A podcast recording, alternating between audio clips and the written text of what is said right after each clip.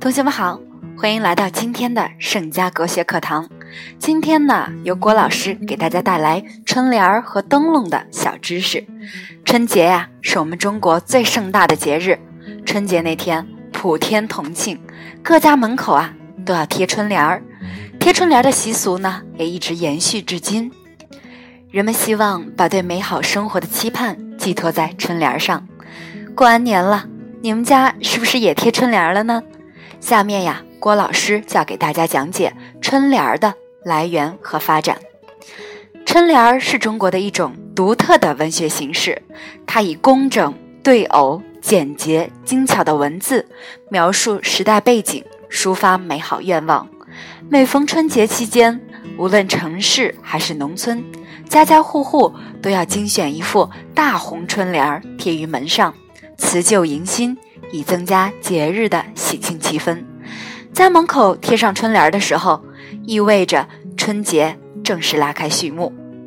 那春联的起源是怎样呢？哎，春联呀，起源于桃符。什么是桃符呢？是悬挂在大门两旁的长方形桃木板。桃符长六寸，宽三寸。桃木板上写着响鬼大神神荼郁垒的名字。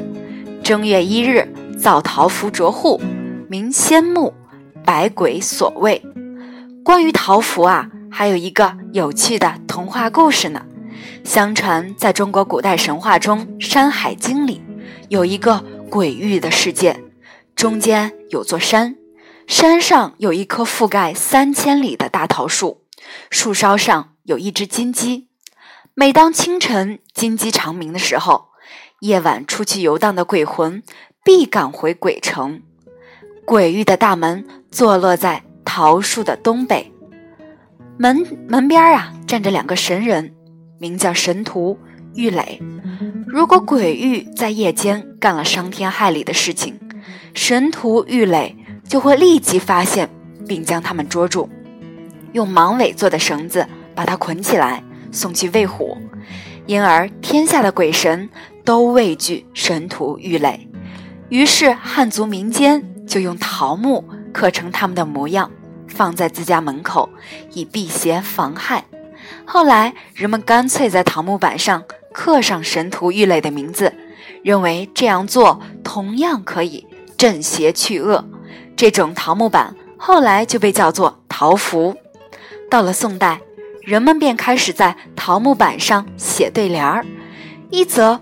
不失桃木镇邪的意义，二则表达自己美好的心愿，三则装饰门户以求美观，又在象征喜气吉祥的红纸上写对联儿，新春之际贴在门窗两边，用以表达人们祈求来年福运的良好心愿。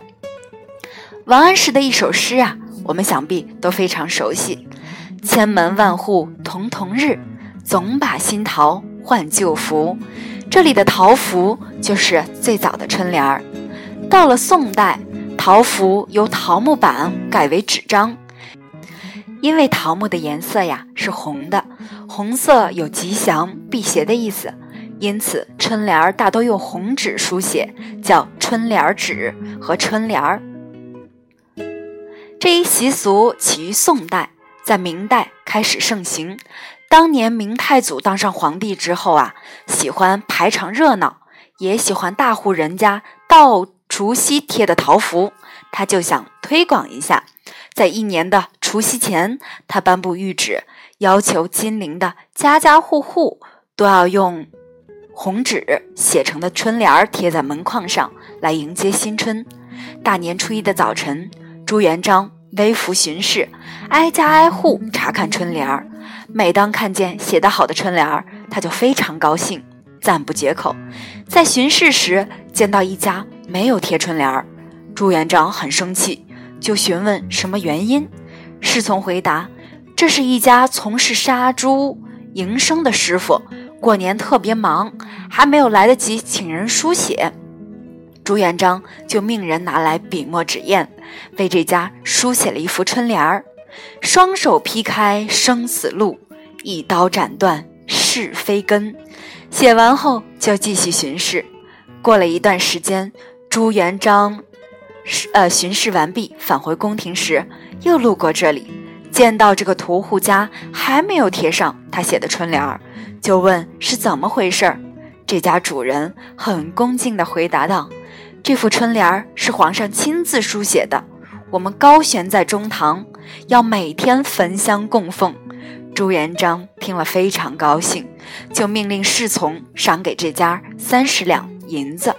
由此可见，春联的得名和推广是朱元璋采取行政命令的方法，颁布谕旨，才得以在家家户户推广开来的。到了清代呀，春联的思想性和艺术性都有了很大的提高。好了，下面呢，老师就来给大家介绍灯笼的来源。灯笼我们同学都不陌生，中国灯笼又统称为灯彩，是一种古老的中国传统工艺品，起源于两千多年前的西汉时期。每年的农历正月十五元宵节后，人们都会挂起象征团圆意义的红灯笼，来营造一种喜庆的氛围。后来，灯笼就成了中国人喜庆的象征。经过历代灯彩艺人的继承和发展，形成了丰富多彩的品种和高超的工艺水平。从种类上来说，有宫灯、纱灯、吊灯等等；从造型上分，有人物、山水、花鸟、龙凤、鱼虫等等。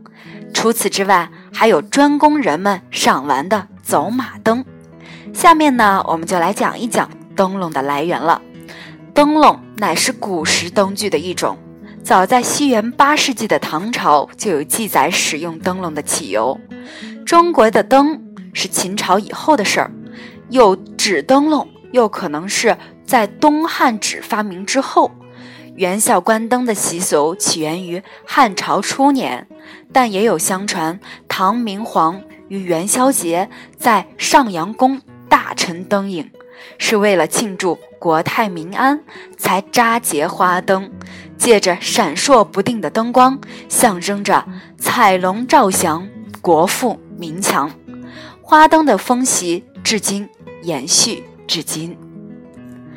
关于挂灯笼的由来，有很多种说法。流传较广的一个说法是，元宵节打灯笼的习俗始于东汉时期，东汉明帝。刘庄提倡佛教，听说佛教有正月十五僧人观佛舍利、点灯敬佛的做法，就命令这一天夜晚在皇宫和寺庙里点灯敬佛，令士族庶民都挂灯。以后，这种佛教礼仪节日逐渐形成民间盛大的节日。该节日经历了由宫廷到民间、由中原到全国的发展过程。关于打灯笼的由来，民间还有一种有趣的说法：传说在很久以前，凶禽猛兽很多，四处伤害人和牲畜，人们就组织起来去打它们。有一只神鸟因为迷路而降落人间，却被不知情的猎人给射死了。天帝知道后十分震怒，传旨下令让天兵于正月十五到人间放火，把人间的人畜财产通通烧光。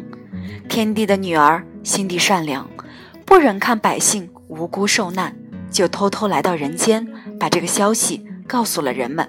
一个聪明人想出了一个法子，他让大家在正月十五、十六、十七。这三天都在家里张灯结彩、点响爆竹、燃放烟火，这样一来，天帝就会以为天兵已经放过火了。到了正月十五这天晚上，天帝往下一看，发觉人间一片红光，响声震天，连续三个夜晚都是如此，以为是大火燃烧的火焰而作罢。为了纪念这次成功，从此每到正月十五，家家户户都挂灯笼来纪念这个日子。还有一种说法，清代雍正年间，河北省有一个老汉，此人心灵丑小，酷爱民间工艺，有一套做灯笼的手艺。每到年节，每到年节，他都要做几对鲜艳夺目的灯笼。挂在自家的门前，为新春佳节增添了祥和喜庆的气氛。每年都吸引众街坊邻居围观欣赏。有一年，老汉做了几对灯笼，到藁城集市上来卖，恰巧被游集散心的县太爷看见了，于是便把所有的灯笼都买下，挂在府邸，整日观赏。灯笼做工别致，富丽堂皇，县太爷视为珍品，爱不释手。这年又到向皇上进贡日期，县太爷正苦思冥想，送什么物品来取悦皇上。有人指点他送几对灯笼试试。县太爷虽然有点舍不得，但为讨好皇上，只得忍痛割爱。果然，皇上一眼看中，龙颜大悦，重赏藁城知县。并把灯笼定为贡品。后来皇宫内外到处挂上了这种大红的灯笼。河北灯笼被定为贡品，取名为贡灯，成为皇宫专用品。后来人们把“贡”字换作了“宫”字，就成了宫灯。灯笼啊，有着深厚的文化内涵。中国的灯笼综合了绘画艺术、剪纸、纸扎、刺缝等工艺。在中国古代制作的灯彩中，以宫灯和灯纱最为著名。灯笼与中国人的生活息息相关，庙宇中、客厅里处处都有灯笼。仔细推算，仔细推算，中国的灯是秦代以后的事儿。有纸灯笼，又是在东汉纸发明之后。中国的灯笼不仅用以照明，它往往是一种象征。吴敦厚说。